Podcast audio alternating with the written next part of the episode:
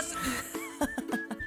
No, amigos, no me da pena decir que tengo sección de Se suben a su carro, prenden la radio y está así. ¡A matar! Hola, soy Ale. ¿Que quién soy yo para opinar? La neta, ni yo sé. Pero el punto es que a este mundo venimos a expresar nuestras ideas. Y justo eso es lo que encontrarás en este podcast. Todos esos temas de los que nadie me preguntó, pero yo quiero opinar. ¿Estás listo? Pues a silbar juntos. Ay, Alejandra, qué dramática eres. De nada, familia. Hola, hola, hola. Bienvenidos a este cuarto episodio y les agradezco mucho que estén una semana más en este podcast. El día de hoy, como ya lo vieron en el título y probablemente algunos de ustedes lo vieron en mis historias la semana pasada, hoy vamos a hablar de finanzas. Pero antes de que se me asusten, son finanzas bastante amigables. Este es un tema que me gusta bastante, pero no por ello significa que soy experta en el tema. Para eso traje a un buenazo del tema de las finanzas y no solo porque se apellide bueno, sino porque realmente es un bueno en las finanzas. Y antes de invitarlo a que se una a esta pantalla, quiero contarles un poquito más sobre él. Juan Pablo es egresado del TEC de Monterrey de la licenciatura de Economía. Ha participado en debates a nivel nacional de temas económico-financiero. Fue consultor económico en Harvard y estuvo laborando en análisis económicos para riesgos e inversiones en Invercap. Actualmente es catedrático en la Prepa Tech impartiendo finanzas personales. Cuenta ya con más de dos años laborando en el ramo de seguros y finanzas personales. Y por último, pero no menos importante, es socio del despacho asegurador Los Buenos en Seguros. Así que, sin más por agregar, te doy la bienvenida, Juan Pablo Bueno. ¿Cómo estás? Muy bien, Ale. Primero que nada, pues muchas gracias por, por invitarme a platicar de esto que la verdad, eh, yo creo que a mí varios de mis amigos los tengo hartos, les platico siempre y a veces en sus stories de Instagram les digo, eh, mejor no gastes eso, ahorran acá. Pero primero que nada, pues muchísimas gracias por la invitación.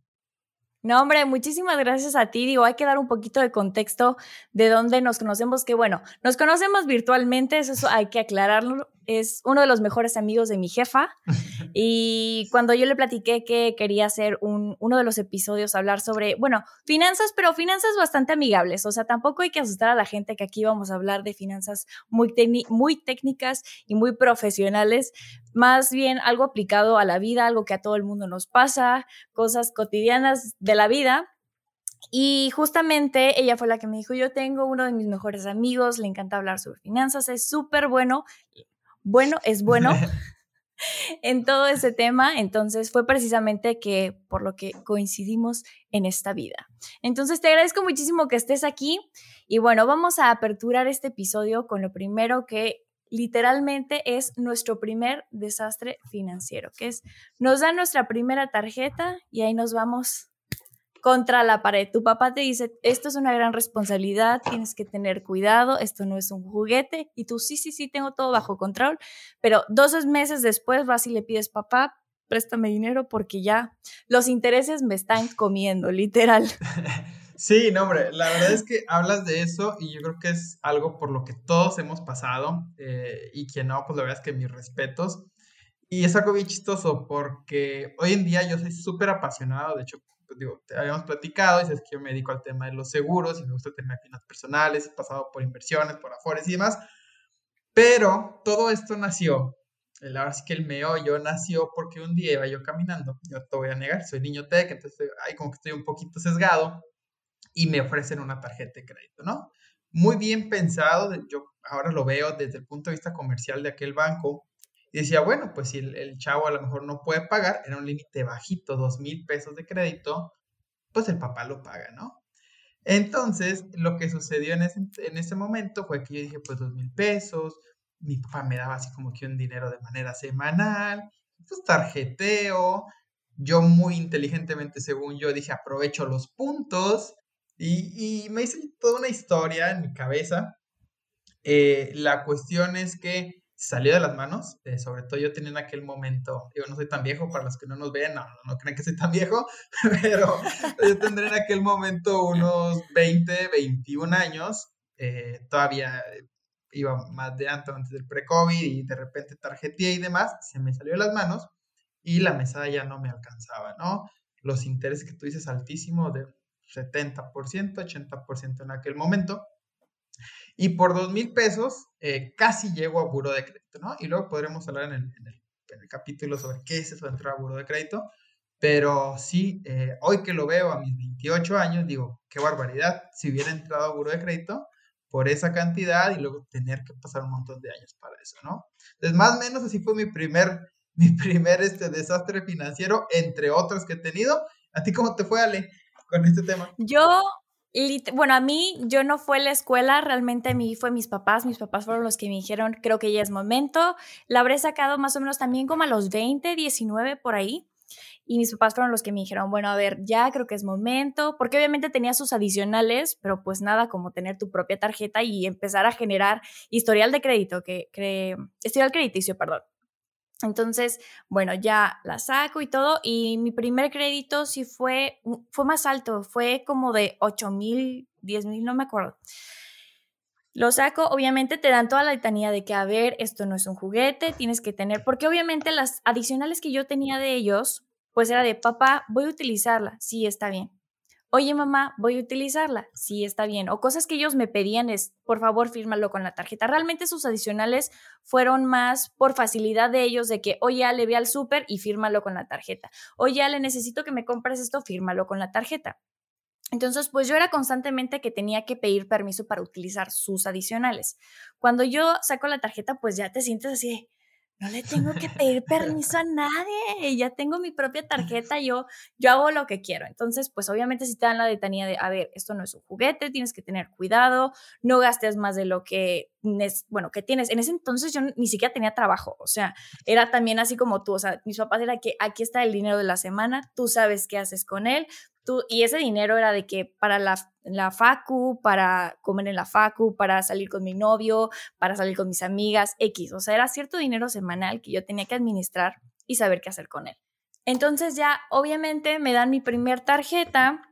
Y yo también, igual como tú, empiezo a tarjetear y obviamente ya empezaba yo a tarjetear mis gasolinas, porque también, ay, voy a aprovechar los puntos de que los miércoles de gasolina me dan doble de puntos y no sé qué, yo empecé con Banamex.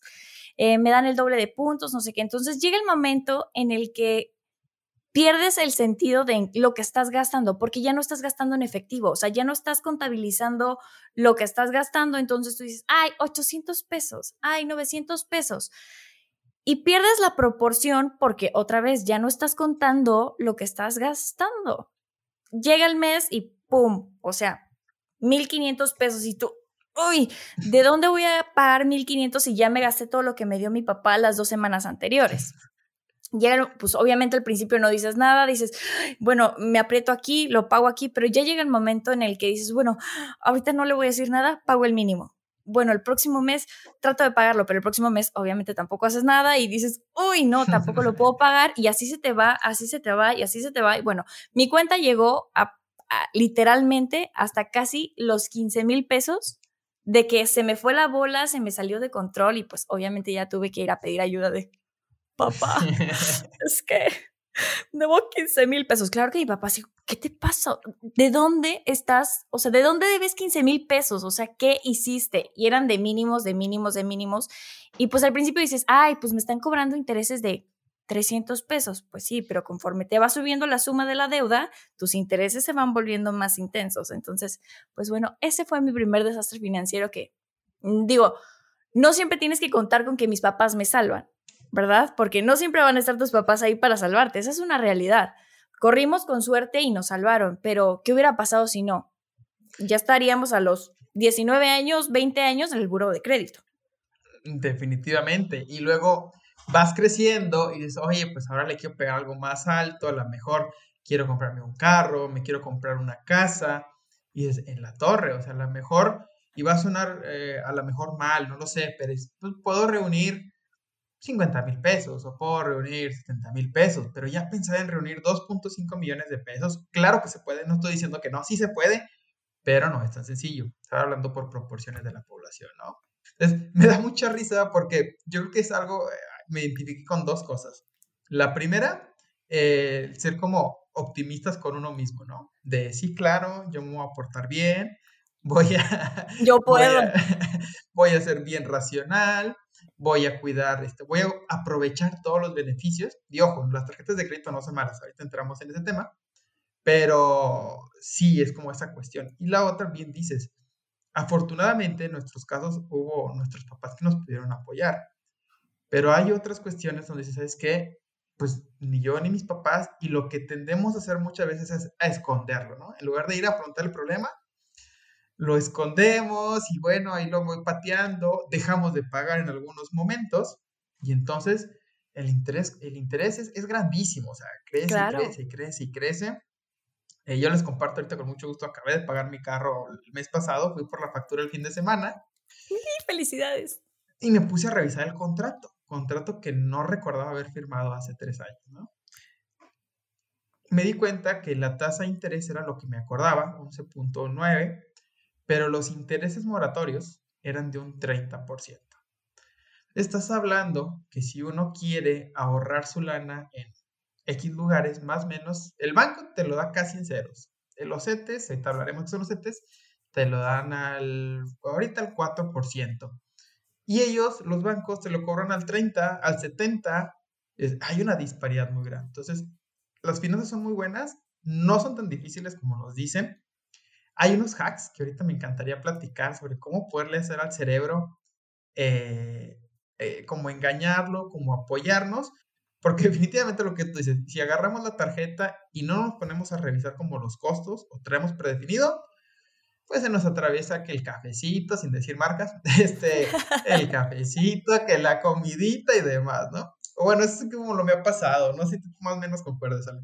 Sí, totalmente. O deja tú, ahorita que decíamos de no checas este, en lo que estás gastando, también aplica para cuando ya vas a pagar.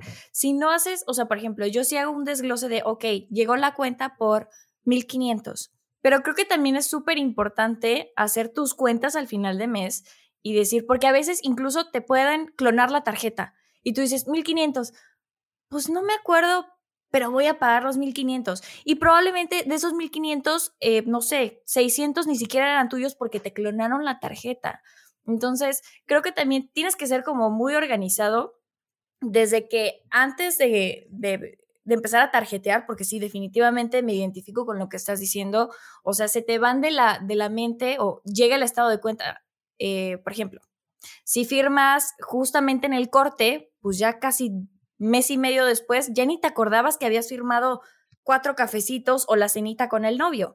Entonces, sí te desbalancea mucho de que, híjole, ya no me acordaba de ese cargo y no lo tengo contemplado este mes. O sea, ¿qué voy a hacer?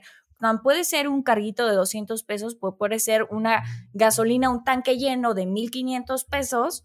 Y dices, híjole, ¿de dónde voy a sacar esos 1500? Pero sí, tienes que ser como muy organizado de principio a fin, desde que estás tarjeteando hasta que llegue a tu estado de cuenta, empatar que sí sean tus, tus cargos y de esta manera ver, ok, cuánto tengo que pagar la primera quincena, cuánto tengo que pagar la segunda quincena y cuánto tengo que pagar en todo el mes. Y de esta manera siento yo que también te puedes dar cuenta de cuánto estás gastando y cuánto te tienes que limitar o cuánto te puedes dejar rientita suelta para el próximo mes o, lo que sea, o cuando quieres ahorrar, o sea, eso es una realidad, de que, ok, estoy gastando tanto, ¿cuánto me puedo ahorrar? ¿Cuánto me puedo limitar de mis cafecitos, mi salidita al cine, para de esa manera poder ahorrar para un viaje o, no sé, tu carro, lo que sea? Sí, no, hombre, estoy súper de acuerdo. Eh, y, y, eso es lo que vas mencionando me hace mucho clic la verdad les voy a ser sincero, eh, todo lo que estoy diciendo, yo, yo soy un curador, eh, ¿qué me refiero con esto? Leo, eh, lo analizo más o menos al contexto que, que, me toca o al contexto mexicano y luego lo, lo, reproduzco, ¿no? Hay un cuate que se llama Daniel Kahneman. Yo, ojalá nunca me escuche, bueno, está en inglés, pero este, e, este cuate, como yo lo estoy diciendo, es un ganador de premio Nobel de Economía, ¿no? Ok. Y él dice una cosa que a mí me hace mucho clic y que lo entendí hasta mis 27 años y te lo juro que fue algo que me iluminó mucho. Él dice, nosotros en nuestro cerebro divídelo en dos. Tienes un cerebro, un sistema 1 y un sistema 2. Vamos a ponerle el emotivo, que es el sistema 2, y el sistema 1 es el lógico. Muchas veces pensamos que el que va en el volante del carro es el sistema lógico. Y lo digo. Lógico, sí, yo también diría eso. Ajá, bueno, eh, eso es lo que nosotros queremos, ¿no? A lo mejor es un tema ahí como, como de ego, ¿no? Mi psicóloga si me escuchara, no, no sé qué diría, pero yo también creo que el, que van así como manejando es el sistema, el sistema lógico, ¿no? de que no, pues sí, soy súper inteligente y de números y demás. Pues. Pero luego te das cuenta que muchas veces no. Y es algo bien interesante. Entonces, ¿cómo funcionan ahorita muchas cuestiones de, de mercadotecnia, muchas cuestiones, cómo funciona Instagram y muchas, eh, ahora sí que muchos algoritmos dentro de esto van totalmente afectados a nuestro sistema emocional. ¿Qué sucede? Ok. Cuando hacemos un pequeño presupuesto, y aquí voy a enfatizar en pequeño, porque no tiene que ser súper cuadrado ni súper elaborado, ayuda, pero no es necesario. Eh, la cuestión es que le vamos poniendo ligeras barreras a nuestro sistema emocional. Entonces, por ejemplo, yo tengo un presupuesto y así lo tengo tal cual, ocio y tonterías en mi apartado. y este ocio y tonterías, ya cuando voy, voy usando la tarjeta, te soy sincero, yo todo lo pago con mi tarjeta de crédito, pero la pago semanalmente. Ahorita les platicaré por qué hago eso. Qué interesante, ¿eh? Nunca había escuchado eso. Ahorita me platicas eso porque sí me interesa. sí, hay un tema por ahí, por qué lo hago. Este, bueno, pues el tema es que ya cuando empiezo a tarjetear, tú dijiste ahorita, me gustaban mucho tus cifras, 800, 900, 500, 200. De repente mi cerebro dice, a ver, ya fueron 200, 300, 200, a ver, ya, ya voy cercano, a ver, déjame checar cómo, qué tan cerca voy. Entonces ya me meto a mi aplicación y veo, digo, ah, no, sabes que ya solo me queda esta cuestión. Entonces, más o menos así funciona. Yo sé que tú también tienes tu presupuesto. ¿Cómo lo haces tú, Ale? Mira, voy, literalmente tengo que hacer un track, o sea, de que, ok, ¿cuáles son mis gastos que ya tengo predefinidos? O sea, de que no sé, que si estoy pagando a meses, por ejemplo, mi computadora, que si estoy pagando a meses, por ejemplo, de mi perro. Mi perro no es a meses, pero por ejemplo, yo sé que cada semana tengo que mandarlo a bañar. Ok, entonces me anoto 350 pesos de Luca que tengo que pagar semanalmente. O por ejemplo, incluso cosas como decías tú, o sea, tonterías y ocio, pero por ejemplo, yo antes usaba pestañas, pestañas, extensiones de pestañas. Entonces yo sabía que al mes tenía que gastarse 700 pesos de eso o tenía que guardar 700 pesos de, mi quincena si quería seguir teniendo mis pestañas. Entonces, bueno, ok, pongo que si el gym, que si las pestañas, que si mi perro, que si la compu y todo. Entonces, ya voy armando todos mis gastos fijos, vamos a llamarlo, los gastos fijos que yo sé que esos no los puedo tocar, que esos no los puedo cambiar. Este, y ya después digo, ok, cuánto es el rango. Eso es lo que yo, o sea, digo, no es, no soy muy recta. La verdad es que soy bastante flexible con mi presupuesto y es lo que creo que ahorita que dijiste eso me parece muy importante que no tiene que ser muy elaborado, no tiene que ser muy así, muy rebuscado. La realidad es que puedes agarrar tu libreta, escribes de gano esto y estos son mis gastos fijos y cuánto puedo gastar y cuánto tengo que ahorrar. Con eso, con que agarres una libreta y hagas eso, creo que a mí en lo personal me funciona bastante bien. Entonces te digo, eh, pongo los gastos fijos, pongo cuánto gano, por ejemplo, yo lo divido por quincena, porque yo sí pago por quincena, o sea, de que, por ejemplo, que mi primera quincena llega el 12, el 13, 14, lo que sea, conforme el pago que a cada quien le llegue, y bueno, a finales tengo esto, ok, ¿cuánto de la, primer, de la primera quincena, o sea, por ejemplo, cuáles son las tarjetas que tengo que pagar la primera quincena, cuáles son las tarjetas que tengo que pagar la segunda quincena? Y sobre eso yo voy armando qué puedo, qué no puedo y hasta compras que quieres hacer en un futuro. Por ejemplo, no sé, quiero comprarme un micrófono y quiero comprarme un kit de luces. Ah, ok, ¿cuánto cuestan? No, pues tanto. ¿Se pueden meter a meses? Mm, ok, pero es que si los meto a meses me va a retener cierto eh, crédito que tal vez puedo utilizar para otra cosa que sí necesite. O bueno, ok, es poquito crédito, pero ¿cuánto tiempo me voy a quedar ahí? Voy a poder, o sea, por ejemplo, no sé, si son 12 meses, ok, también, y yo sí me pongo a pensar, ok, son 12 meses y tengo que contemplar que pueden suceder mil cosas de la vida, me pueden correr, me pueden sacar de mi casa, me puedo pelear con mis papás y me, en mil cosas pueden suceder, entonces sí es como de, ok, voy a poder estar 12 meses con esta responsabilidad de pagar los micrófonos y las luces, sí, ok, entonces vamos a tarjetear, no, entonces no tarjetes. O buscas ahorrar y los, y los compras de contado o buscas ahorrar y, te esperas hasta que ya tengas el dinero y lo compras.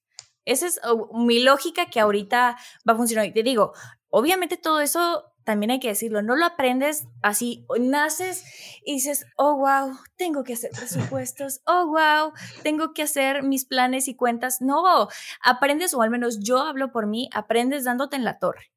Y creo que lo mejor que mi papá dice algo muy chistoso, que es que si el hombre aprendiera en cabeza ajena, sería la persona más inteligente del mundo. O sea, ¿por qué tenemos la necesidad de ir a estamparnos contra la pared si tu papá te está diciendo, no hagas esto porque te vas a quemar? Y tú, ay, a ver qué se siente si pongo el dedo en la lumbre.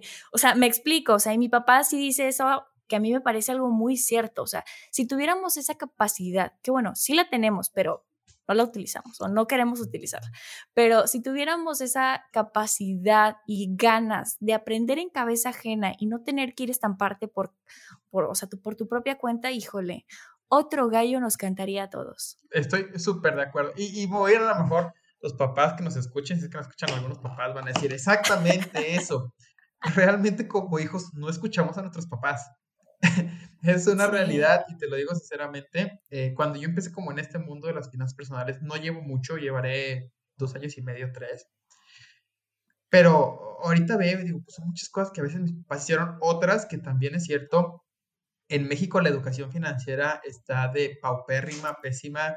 Eh, hay, hay, algo que podemos hacer bastante y me, y me, emociona mucho poder empezar a colaborar con esa área. Eh, pero la cuestión es oye, no me gusta lo que me está diciendo mi papá, checa en un libro, ¿sabes? Hay maneras de empezar a revisar las cuestiones. Juan Pablo, no me gusta leer, porque ah, también se vale. YouTube, o sea, se los juro que el momento en que vean YouTube y vean, ah, mira, es que me topé con este video y hay, hay canales súper buenos donde, donde te dicen las cosas en 10, 15 minutos y bueno, ahorita voy a sacar aquí mi lado ñoño, pero yo de repente sábado en la noche eh, me puedo quedar viendo un video sobre qué fondos invertir, eh, sobre cómo administrar el dinero.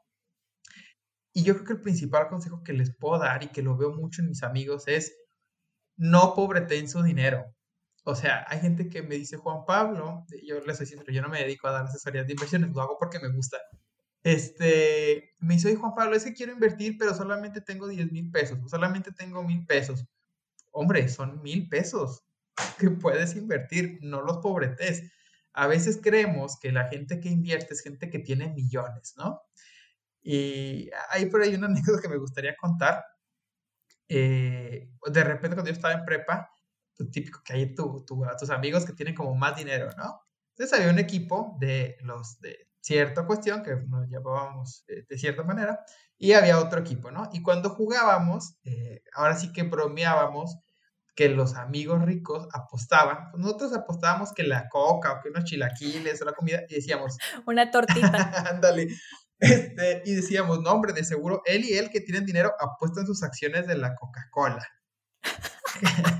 ja, ja, ja, sí, no es cierto. Oye, voy creciendo y me doy cuenta que la acción de la Coca-Cola cuesta menos de lo que costaba la tortita. Entonces... es que sí, son ese tipo de datos que como que se te... Piensas que tiene que ser una cifra estratosférica para que funcione. O sea, y justamente lo que decías ahorita, el, es que solo tengo mil pesos son mil pesos, o sea, eso de mil pesos a nada, o sea, son mil pesos. Y, justamente eso me pasó. Ahora te comparto que una de mis compras, yo creo que más orgullosa que me siento, al menos esta cuarentena, porque digo, yo creo que al principio de la cuarentena todo fue como de, no, no, no, no hay que gastar, ¿para qué? No hay necesidad. Y ya después de que, ah, sí, Amazon, ah, sí, Mercado Libre, ah, sí, vamos a comprar en línea.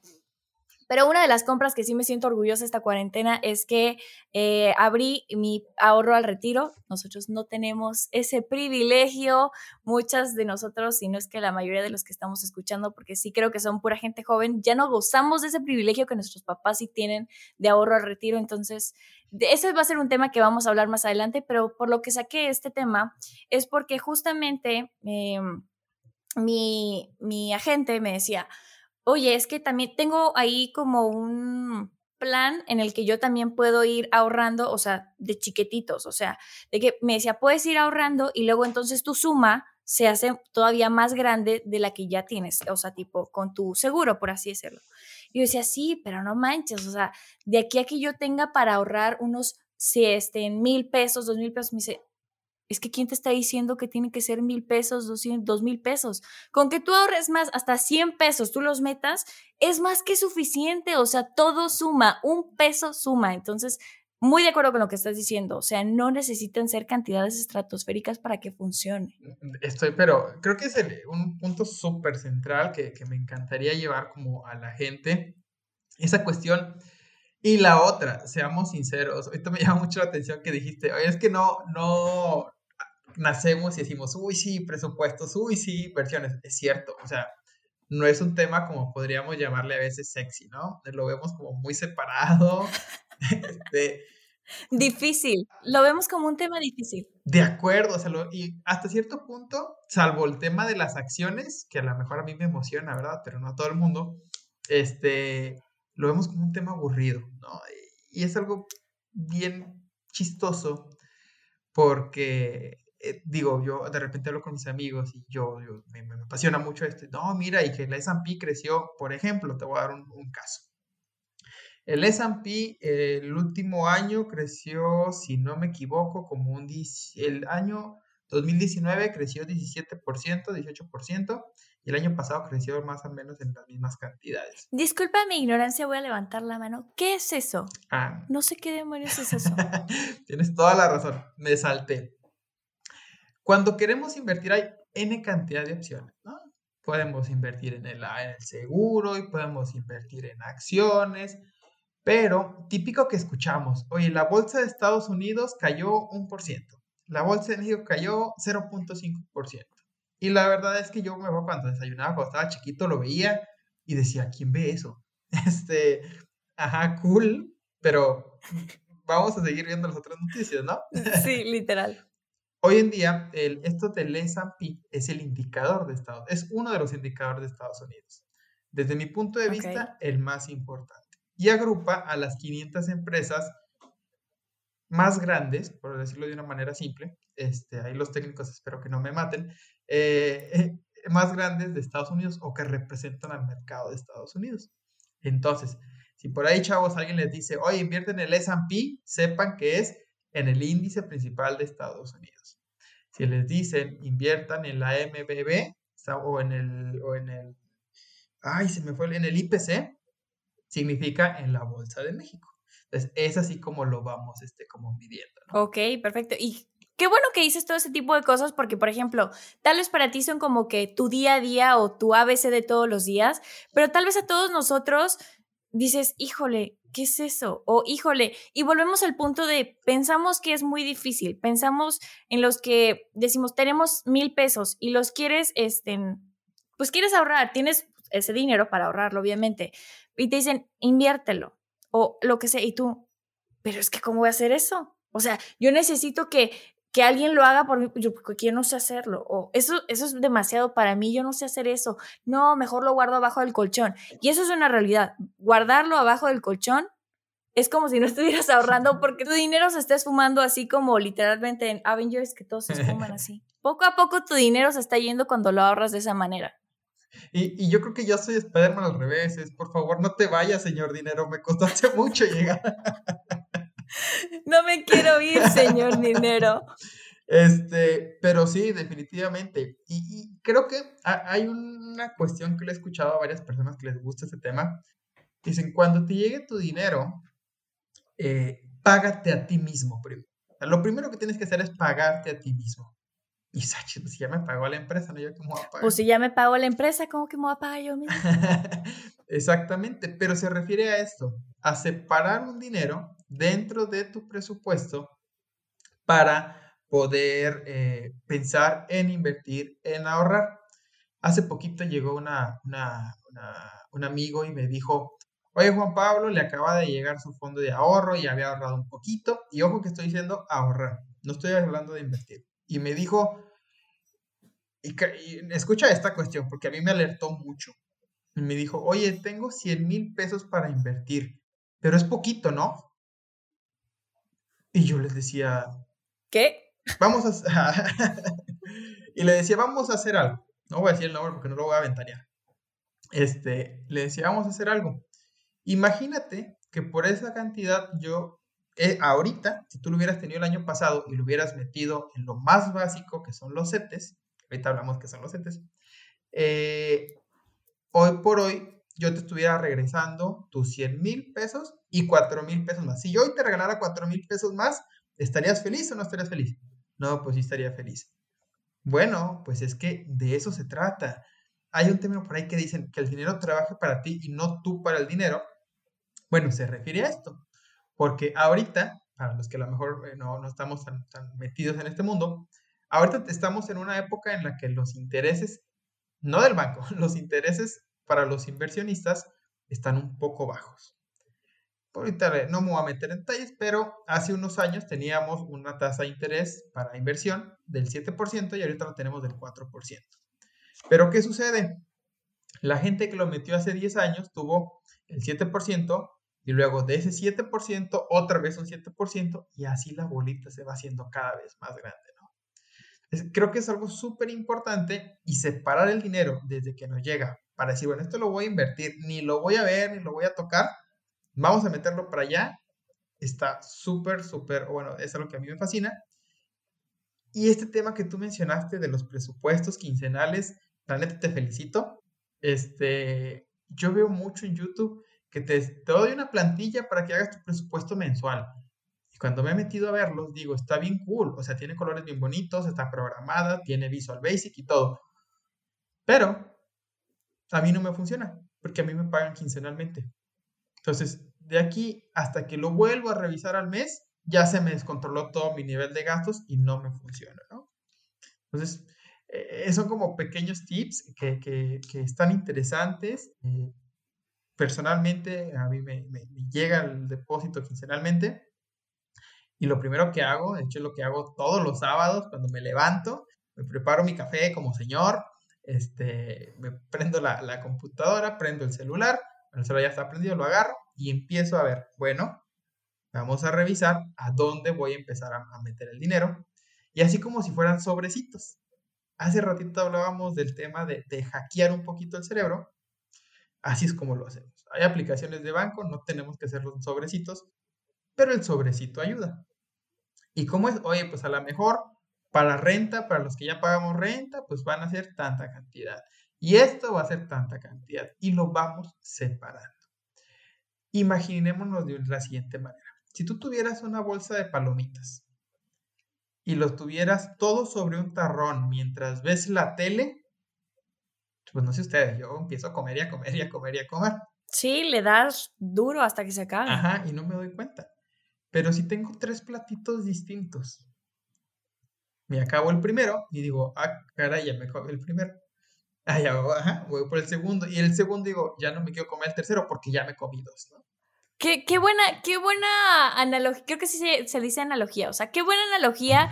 Eso, o sea, digo, es algo que sí hago, por ejemplo, en, en lo personal, por ejemplo, a mí me, la que más me gusta creo que es Vancomer, porque creo que es como que la más fácil y la que tiene como todas esas como boost de, de poder separar tu dinero. Y a mí también me funciona muchísimo, ¿eh? O sea, como que es hacerle entender a tu dinero, a, tu cabeza que ya no hay, que ese dinero no existe. O sea, porque si tú ves en tu cuenta y dices, ay, todavía quedan cinco mil pesos y pues sí, pero de esos 5 mil pesos, mil son de la renta y otros mil son de la gasolina y otros mil son de X, lo que tú quieras. Pero sí tratar de enseñarle a tu cerebro de, ya queda poquito y ya queda poquito y ese dinero no es tuyo. Pero qué, qué buena analogía, o sea, el, el hecho de, ok, ya vas visualizando hasta dónde puedes, creo que esa es la palabra, vas visualizando, ok, tengo tres platitos de palomitas, ya me comí uno eh, me voy a comer los otros dos. Bueno, sí, me voy a comer el otro. Uy, no, pero el tercero ya de plano no puedo. Pero qué, literalmente, qué buen ejemplo. Pero a ver, también te quiero preguntar, antes de que nos vayamos a otro tema y se me escape eso porque no te me vas a salvar, ¿cómo es eso de que tú pagas tus tarjetas semanalmente? De verdad, me interesa y yo creo que a todo el que está escuchando le va a interesar cómo es que pagas o por qué pagas tus tarjetas de crédito semanalmente. Ah, bueno, ahí te va. Ay, híjole, yo he tenido muy mala suerte. Eh, luego les platicaré mi segundo desastre financiero. Eh, fue un poco, me costó como tres años salir de él. Este sí fue un tema más, más fuerte. Pero bueno, ¿qué, qué, qué es lo importante aquí? ahorita está eh, muchas cuestiones de que se clonan las tarjetas, ¿no? Oye, yo he escuchado a varios amigos, eh, lamentablemente con algunos ahorros, desde mi punto de vista, fuertes. Oye, es que me clonaron mi tarjeta, oye, ¿cómo fue? No sé, me la clonaron o me hicieron un phishing, o bueno, hay N cantidad de términos muy complejos, ¿no? Pero aquí, y aquí va el punto central, y espero que los bancos no, no me maten por esto. Cuando te clonan tu tarjeta de débito, donde te pagan tu nómina y demás, si te la clonan y te sacan la lana, es tu problema, porque es un dinero que tú tienes. ¿Sí me explico? Si, si tu tarjeta de débitos queda en ceros, se acabó. Pero el dinero de la tarjeta de crédito técnicamente no es tuyo hasta que tú autorizas el cobro. Sí, claro. Entonces, si a mí me clonan mi tarjeta de crédito, yo voy y la reporto al banco, desconozco los cargos, y ahora, mira, ahorita tengo un bronca que, ahí hubo una tienda departamental que, que me metieron, lo reporté en el banco, me abren la investigación y hasta ahorita todos han procedido. ¿Por qué? Porque así está formulada la ley, porque el dinero no es tuyo, es un tema del banco. Entonces eso es súper interesante porque, por ejemplo, yo les voy a ser bien sincero, yo tengo creo que como cuatro cuentas de banco. ¿Por qué? Porque hay una donde no muevo nada, otra que sí la utilizo para emergencias, pero casi todo lo pago con mis tarjetas de crédito, mismas que ya me han clonado unas cuatro o cinco veces, pero más allá del tema de la molestia de tener que, oye, banco, esto y esto y esto, no está chido, eh, sí es, yo creo que a nadie nos gusta marcar al banco, pero eh, al final de cuentas son esas cantidades, y han sido cantidades de 15 mil pesos que te las gastan así, que dices, oye, es que esto no es mío, yo lo desconozco. Entonces, por eso empecé a adoptar esta cuestión y por eso es bien importante el siguiente que voy a dar. Las tarjetas de crédito no son malas. Por ahí hubo una influencer eh, de otro país con la que me peleé en Instagram una vez que decía, es que las tarjetas de crédito son malas y hay otro, otro súper, súper bueno en Estados Unidos que dices que son malas y las deudas son malas. No, las deudas no son malas. Como todo, hay que saberlo utilizar. Un cuchillo no es malo si lo utilizas para cortar verduras o carne. Si lo utilizas para matar a alguien se vuelve malo. Nosotros vamos haciendo cómo, cómo hacerlas. Las tarjetas de crédito son buenísimas si las utilizamos para cubrirnos, para utilizar los puntos, pero hay que sentarnos seguido. ¿Por qué? Porque si no perdemos de vista el horizonte, que fue lo que tú dijiste, se sale de control entonces, si llegas a final de mes pagando, oye, tengo que pagar 15 mil pesos, oye, tengo que pagar 12 mil pesos y no los tengo, ya se vuelve un problema.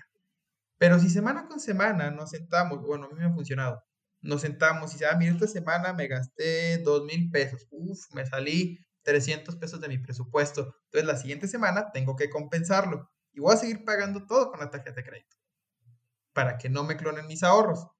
Pero ya sé en mi cerebro que tengo que gastar.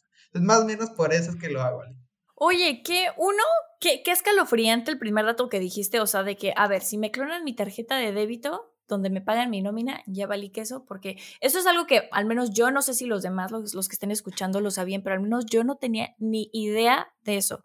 Y justamente eh, en la cuarentena me clonaron mi tarjeta de nómina, digo, gracias a Dios, yo en cuanto llega, eh, pues yo completamente la paso a otro lado y digo, gracias a Dios no había dinero en la tarjeta, pero empezaron a, llegar, este, o sea, intentos de que querían entrar a la cuenta o me hacían depósitos y luego justamente la misma cantidad decía que había un cobro y luego me hacían un depósito, no sé, la realidad es que no sé cómo estuvo bien el, asunto, pero sí fue un intento ahí de, que, de querer clonar la tarjeta.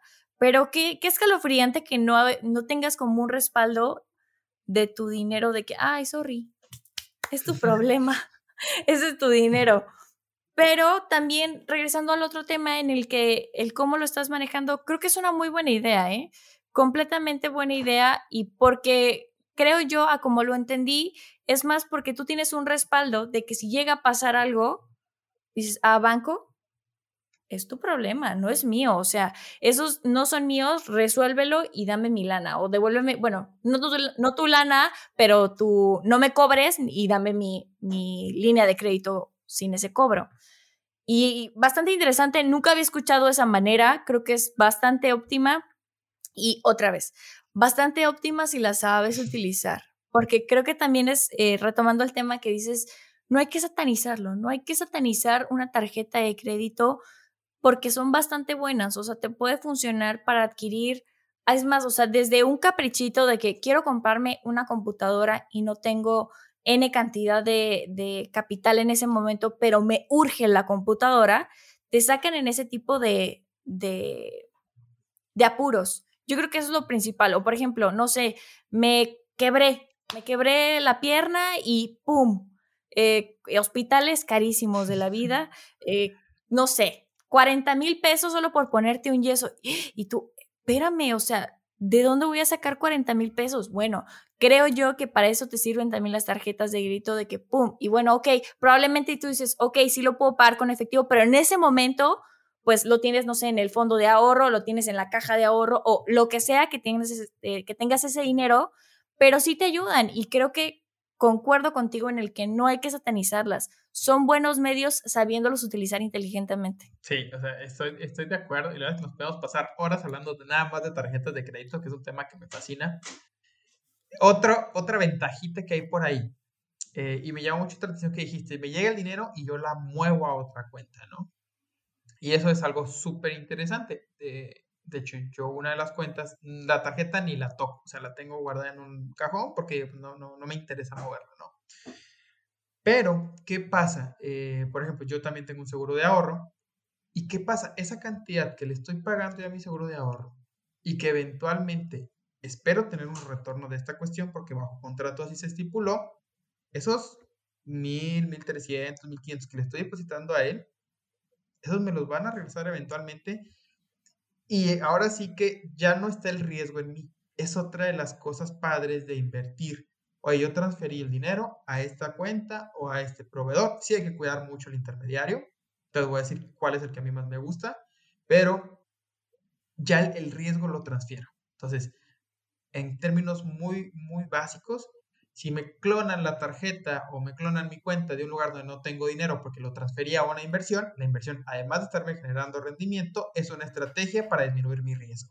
Entonces son como cuestiones interesantes. No, y por ejemplo, también, mm, digo, me voy a regresar un poquito en, en el hecho de que estás diciendo de invertirlo. A veces, y engañar a la, a la mente, pues a lo que quiero regresar es hasta 100 pesos, o sea, de eso que ya te, literalmente te los quites de la cabeza, haz cuenta que no existen, de tu nómina no existen esos 100 pesos, no, haz de cuenta que tú no los recibiste en ningún momento, pero sí dirigirlos a algún lugar que puedan, porque mucha gente también me ha pasado que es que para qué tienes tu caja de ahorro?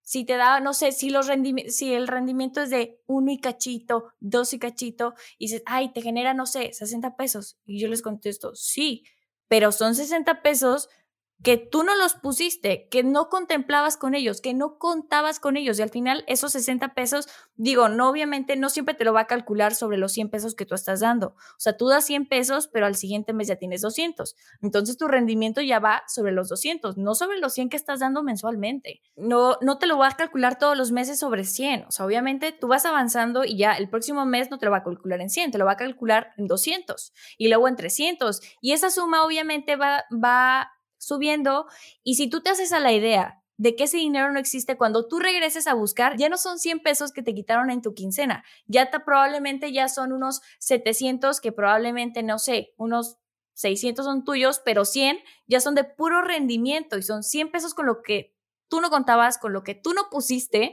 y 100 pesos te sirven para de verdad muchas cosas, ¿eh? Sí, sí, sí, o sea, eh, y, aquí si volvemos al tema de no por pobretear nuestro dinero. Me voy a ir como cosas muy, eh, a, lo mejor no, no políticamente correctas, pero yo cuando voy a una empresa de telefonía, si son punto 98, me cobran punto 98, no me cobran punto 90, y son 8 centavos. O sea, e, e, esas empresas así lo hacen porque entienden esta cuestión que tú estás diciendo, oye, pues de 8 centavos en 8 centavos más el rendimiento, más como lo manejo, me están generando más lana. Ahora, una, si alguien de repente, porque nos vamos a topar con amigos que dicen, ay, hombre, son 40 pesos, así como el, el, filtro de TikTok, a ver, dámelos tú, dámelos tú. A ver, dame tú 40 pesos.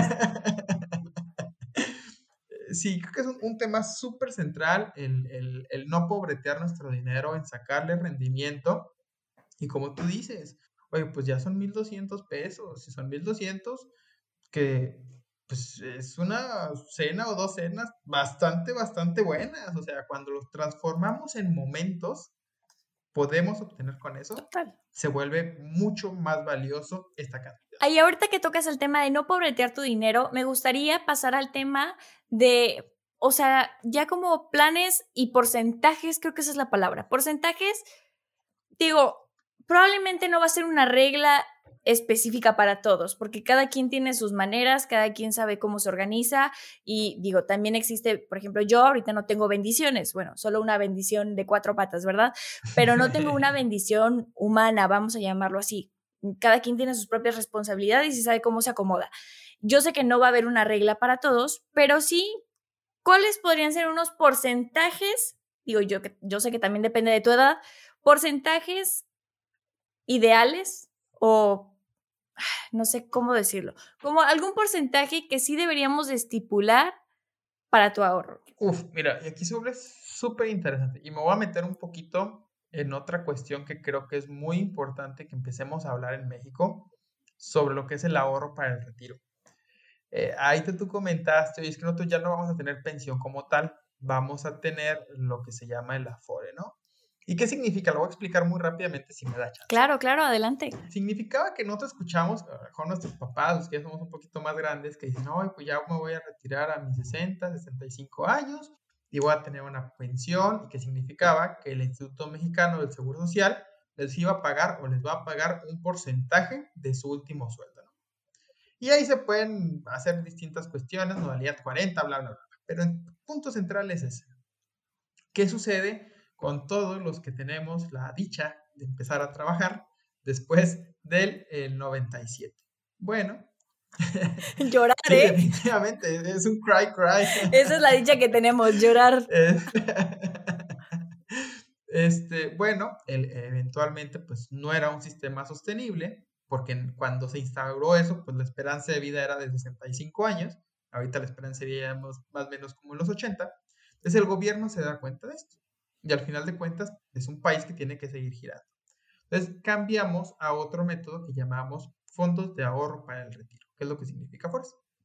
Es cada uno de nosotros, en conjunto con una partecita del gobierno y una partecita o una parte más importante el, patrón, tiene que aportar a nuestro fondo de ahorro para el retiro.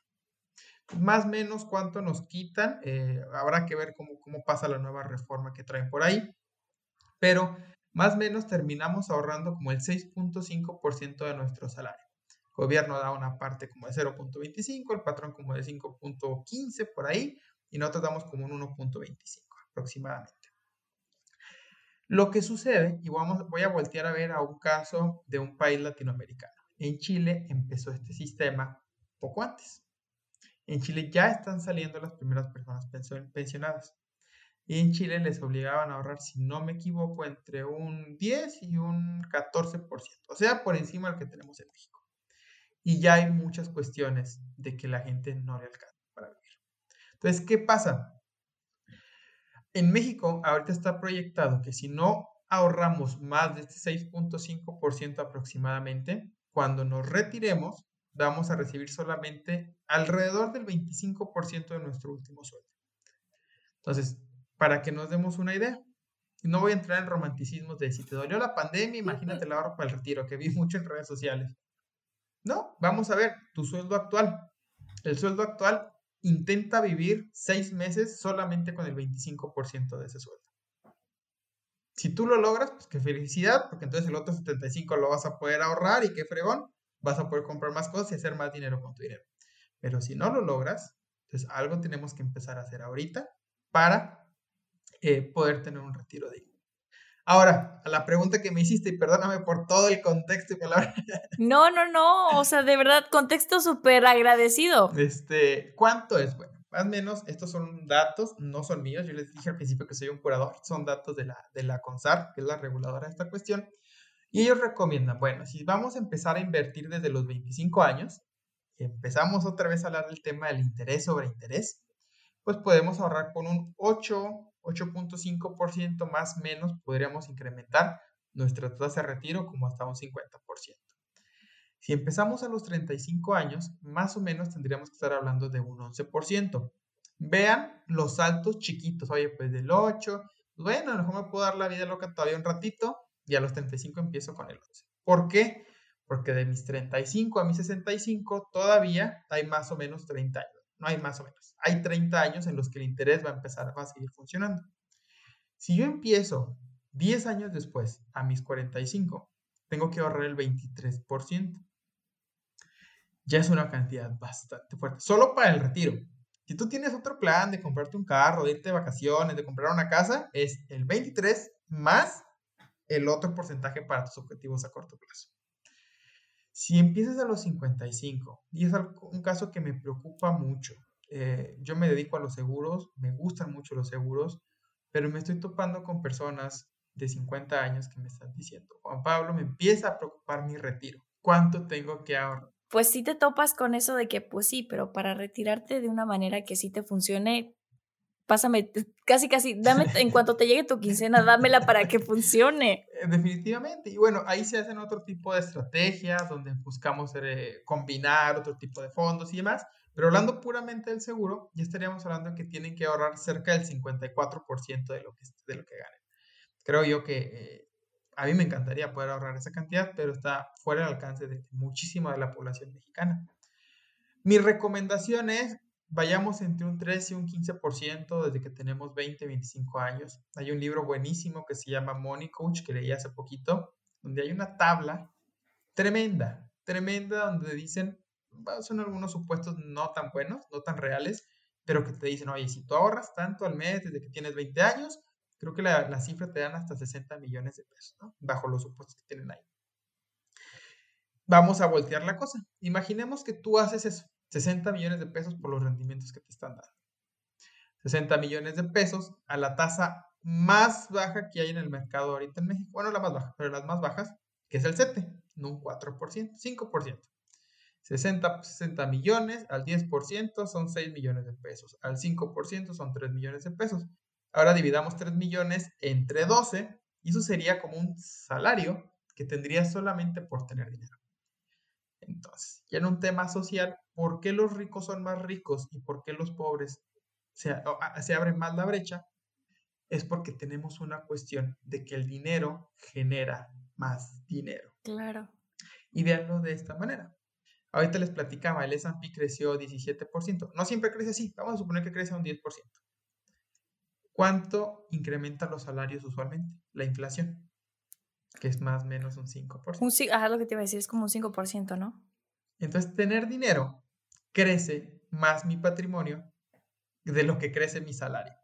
Es, una reflexión bastante fuerte, la, la, hizo Thomas Piketty, un economista que no, creo que no ganó el premio Nobel, pero fue muy famoso hace unos años y que a mí me dejó reflexionando mucho de qué es lo que tenemos que hacer, eh, independientemente de si el sistema esté bien o esté mal, bueno, pues eso es algo que, que eh, ah, es otro capítulo totalmente, pero sí, cómo podemos adaptarnos a esta cuestión y hasta dónde podemos, pues ahora sí que buscar que las condiciones sean las que, las que queremos para nosotros. Y buscar bustearlo. Bueno, buscar, no quiero utilizar palabras gringas, eh, buscar potencializarlo o sea, buscar de las mil maneras de potencializarlo. Y ahorita que decías eso de la inflación de los sueldos, si es que te lo dan, ¿eh? Porque no siempre, por ejemplo, ahorita con pandemia, pues, ay, no, ahorita no te podemos este, subir el sueldo. Bueno, no, no, no le están subiendo, pero me refiero, darte ese 5% que anualmente se supone que a todos nos tienen que dar, pues ahorita con la pandemia, pues, ¿qué crees? Pues ese 5% no va a existir. pero Sí, totalmente. Y me gustaría ya cerrar este, este episodio con justo eso, no tener, o tratar, creo que era nuestro primer objetivo de este episodio es tratar de humanizar los problemas financieros. O sea, esto no es algo muy, muy técnico, es algo del día a día, es algo que a todos nos pasa. Eh, el que diga que no ha tenido un problema con el dinero que nos cuente, pero la verdad es que para mí creo que nos están cuenteando porque no creo que exista alguien que no haya tenido problemas financieros y de eso se aprende. yo creo que el tema está en cuando te des en la torre, aprende de ello y no vuelvas a darte en la torre. Y aprende a cómo no llegar otra vez a ese punto y trata de ser más organizado, trata de llegar un poquito las cosas, un control, creo que es, trata de llevar un poquito más de control, trata de tener más estipulado qué puedo, qué no puedo, hasta dónde puedo, creo que eso es algo muy importante, hasta dónde puedo, porque otra cosa podría decir, ay, sí, es que lo ahorro y después me gasto todo, sí, pero si te gastas todo ese ahorro, después otra vez te quiebras la pata y luego, ¿qué va a pasar? O sea, ese ahorro ya no lo vas a tener. Creo que también eso es algo muy importante, no solo ahorrar para, o sea, sí, el dinero es para también vivir la vida, o sea, tampoco es de ahorra siempre y nunca gastes y nunca viajes y nunca disfrutes, no, o sea, también es para disfrutar, pero creo que también tenemos que ser precavidos en ahorrar para las cosas que no sabemos que van a suceder, que no sabemos que nos pueden pasar. Y mi papá eso es algo que me dice todo el tiempo y a veces no lo aplico y tengo que aprender a hacerlo más, pero no pienses en lo que está el mañana. Piénsalo tres meses, cuatro meses, o sea, diez veces más allá de lo, de lo que te puede pasar. No pienses de mañana sí tengo trabajo y pasado mañana sí tengo trabajo, sí, pero piénsalo a 12 meses, 18 meses, todavía vas a tener trabajo, todavía vas a poder con esa responsabilidad, todavía vas a poder pagarlo. Entonces, sí, humanizarlo, ser organizados y pensarlo tres veces y tratar de engañar a la mente más seguido de lo que lo hacemos. O sea, engañar a la, cabeza de que no todo es tarjetear sin sentido y, sin razón. Engañarla para bien, ¿no? Porque a veces decimos, ah, hombre, así como quiera, sí lo pago. Eso es engañarla, pero para el otro lado. Y yo creo que ya como, como última recomendación, y esto va a ser algo que me van a decir que estoy loco, se lo, cuando se lo dije a mi mamá, me dijo, estás loco, Juan Pablo, no te entiendo que te gusta el tema de ahorrar e inversionar y ahora me vas a decir esto. Si te vas a comprar algo, y ojo lo que voy a decir, cómprate el que más te guste. Ok. Ajá. Oye, es que me costó más, Le voy a decir una anécdota que me pasó y con esto ya, se los juro que ya no vuelvo a hablar mayor. No, no, no, adelante. Cuando yo compré el carro, justo ese que les comenté que acababa de terminar de pagar, hice todo este, este análisis, ¿no? Y compré un carro que sí, eh, obviamente no me fui por un super carrazo, pero dentro de la gama que tenía, pude haber estirado un poquito más la liga. Eh, sí, obviamente con un presupuesto y más, pero a veces dije, bueno, pero mira, este tiene buen rendimiento y cuestiones así, ¿no? ¿Qué me pasó? A los 3, 4 meses que me había comprado el carro, ya ni lo acababa de pagar y ya estaba pensando en comprarme otro carro porque la compra no la internalicé, ¿no? Y creo que es una cuestión que a veces nos pasa. Entonces, si la diferencia no es tanta, meh, ahora sí que yo te digo, ah, claro, y si la mensualidad va a subir de 4 mil que tú tenías pensado a 15 mil, pues está fuera de tus posibilidades.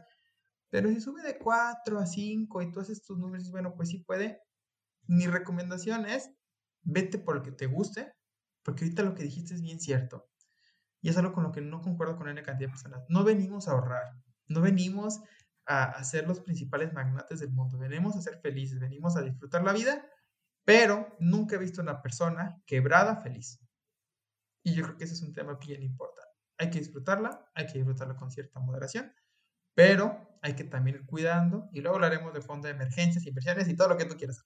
Pero a mí una frase que se me quedó muy grabada, eh, eh, digo, nosotros les damos contexto un poquito, obviamente eh, Juan Pablo y yo estuvimos platicando previo este, a este día, estuvimos platicando sobre lo que teníamos pensado platicarles el día de hoy y algo que sí se me quedó muy grabado que dijo él fue que muchas veces cuando justamente cuando tú quieres adquirir un, seguro o así, te dicen, es que ¿qué pasa si te mueres? Y algo que me dijo Juan Pablo es algo muy cierto, es que no es ¿qué pasa si me muero? ¿Qué pasa y si vivo? O sea, y si vivo, o sea, el ahorro no es solo para cuando me vaya a morir, no es solo para cuando vaya a faltar, es también el dinero está para que lo disfrutes, no, no para que lo guardes en una cajita y te vayas al ataúd con tus 5 mil millones de millones de pesos mucha gente dice, es que el dinero no trae la felicidad, no, probablemente no la trae, pero sí es un buen camino para traer muchas cosas que sí te pueden hacer feliz. Y también concuerdo contigo porque, volviendo al tema que dices, cómprate el que más te guste, porque a veces hasta tú mismo estás pensando en, sí, pero es que no. Y por ejemplo, voy a dar la anécdota de los audífonos. Me compré unos audífonos. Yo sabía que quería los que tenían las orejitas de gato. Entonces, pero pues es que ahorita ya gasté en el micrófono y que sin esto y lo otro, ahorita ya no puedo.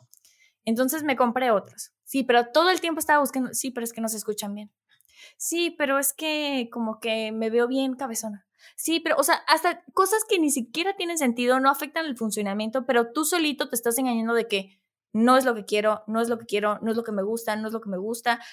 Y ya después termina, en vez de tu gasto que hubiera podido ser de, no sé, 100 pesos, termina siendo del doble o el triple porque ya compraste lo otro que no te gustaba 100% y después lo que sí te gustaba 100%, entonces si juntas la cantidad, te salieron más caros de lo que sí, de las desde el primer principio hubieras comprado las que tenían orejitas. Entonces, sí, muy, muy de acuerdo con lo que estás diciendo. Pues mira, ya quiero cerrar este tema, digo, ya quiero cerrar este episodio, no sin antes agradecerte que me hayas dedicado un ratito de tu día para platicar sobre, creo que es un tema que sí me gusta muchísimo, digo, obviamente no soy tan experta como tú, pero sí creo que es muy importante porque no muchos lo tenemos arraigado, vamos a decirlo de esa manera. Creo que a los mexicanos, voy a generalizarlo, nos hace falta un poquito más de que nos siembren esa semillita de que son cosas que tenemos que hacer, son cosas que nos traen muchísimo beneficio, creo que es algo muy importante, nos traen muchos beneficios y no hay que perderle el miedo, porque ya que le agarras la onda, híjole, te sirve para muchísimo, muchísimo, muchísimo. Entonces, bueno, ya Ahora sí, ya llevo diciendo como 20 veces que ya voy a cerrar. Pero quiero que nos platiques rapidísimo antes de irnos. este, si traes proyectos en puerta. Bueno, primero que nada, agradecerte muchísimo, Ale, por la invitación. Este, yo podría quedar aquí platicando horas, realmente me encanta, pero yo sé que es un tema que, tenemos que ir cerrando. Sí, me encantaría platicarles, de hecho, eh, esta cuestión de, llevar educación financiera, realmente lo siento. Entonces, eh, nosotros manejamos un, despacho, como lo habíamos platicado, eh, se llama Los Buenos en Seguros. ¿Por qué? Porque yo me apellido bueno y mi socio se apellida bueno, entonces somos los buenos, los dos en seguros. Entonces, ese es el motivo del nombre. Y ahí estamos subiendo cápsulas. Llevamos alrededor de seis meses subiendo cápsulas sobre finanzas, sobre este, como este tema de, oye, ¿cuánto necesito ahorrar? ¿Cómo hacemos un presupuesto? ¿En dónde podemos invertir? ¿Qué son los CETES? ¿Qué es un fondo de inversión? Cuestiones siempre muy enfocadas. Finanzas que nos sirvan, finanzas fáciles. Hay otras personas súper buenas eh, que te hablan ya de derivados y que estás apalancado y demás. Muy chido, pero vamos ahora sí que finanzas para la vida, para la vida real, para la vida del día a día. Para domis. dije finanzas 101 fue lo que yo dije. Este, entonces, ese es un proyecto y pronto vamos a abrir nuestro canal de YouTube. En redes sociales nos pueden ver como eh, arroba los buenos en seguros, tanto en Facebook como en Instagram. Eh, y en, YouTube pronto lo vamos a abrir bajo el mismo nombre. Ya tenemos ahí separado la, el, dominio, entonces vamos a aprovecharlo. Pues muchísima suerte. Qué bueno, eso es algo que yo no sabía. Te deseo mucha suerte, que les vaya súper, súper bien. Yo sé que eso, es más, ni siquiera lo tengo que desearlo. Yo sé que les va a ir muy bien. Entonces, Muchas gracias, espero que estén, mira, yo espero, la realidad es que podamos aperturar otro episodio porque sí, creo que nos faltaron muchas cosas que no platicamos y creo que amerita hacerlo. Y nada más déjame agregar ahí al final, ya sé que ya nos diste tus redes sociales de los buenos de los seguros, pero también quiero que me des tus redes sociales personales por si alguien ahí te quiere contactar personalmente de, oye, escuché el podcast y me gustaría preguntarte sobre algo en específico. Sí, claro, encantado de la vida. Bueno, ahí les van. Este, yo sé que mi, mi community manager me dijo que no lo hiciera, pero tienen diferentes nombres. Eh, en Facebook me pueden encontrar como Juan Pablo Bueno, nada nuevo bajo el sol, así es, así es como me encuentro. Y en cuestión de Instagram, soy bueno o con dos o, que está ocupado nada más con un O, es bueno o 92. Ese es mi Instagram personal y podemos estar en contacto. Igual si quieren utilizar el LinkedIn, es Juan Pablo Bueno Arriaga, que es mi nombre completo. Este, y así es como, como me pueden encontrar. Yo encantado de la vida este tema me fascina y lo que puedo ayudar, con gustísimo. Muchísimas gracias. Como quiera, para la gente que nos esté viendo en YouTube, se los voy a poner en algún lugar de esta bella pantalla para que no, no batalle nada. Entonces, otra vez, no me voy sin antes agradecerte muchísimo por tu tiempo, muchísimo por echarte un chalecito. No teníamos cafecito en este momento y desgraciadamente no podíamos hacerlo de manera presencial porque hashtag COVID-19, pero y espero tener la oportunidad ya de poder hacer un episodio presencial contigo y platicar de muchos de estos temas que nos hacen falta. Claro que sí. Cuídate muchísimo. Bye. Bye. Si llegaste hasta esta parte del video, te lo agradezco muchísimo y te invito a que te des una vuelta la próxima semana. De igual manera, ya sabes que no me despido sin antes invitarte a que te des una vuelta en mis redes sociales, tanto en el Instagram de Silvandoando, que es arroba.silvandoando, como en mi Instagram personal, que es arroba alejandra con doble e, v. De igual manera, si me estás viendo en YouTube, te invito a que te suscribas en el botón rojo que está aquí abajo y que prendas la campanita para que te notifique cada vez que estreno un nuevo episodio. También te recuerdo que puedes seguir el podcast tanto en Spotify y Apple Podcast. Y antes de despedirme, también te invito a comentar aquí abajo o que me mandes un mensaje directo contándome cuál fue tu primer desastre financiero. Eso es todo por el día de hoy y nos vemos la próxima semana.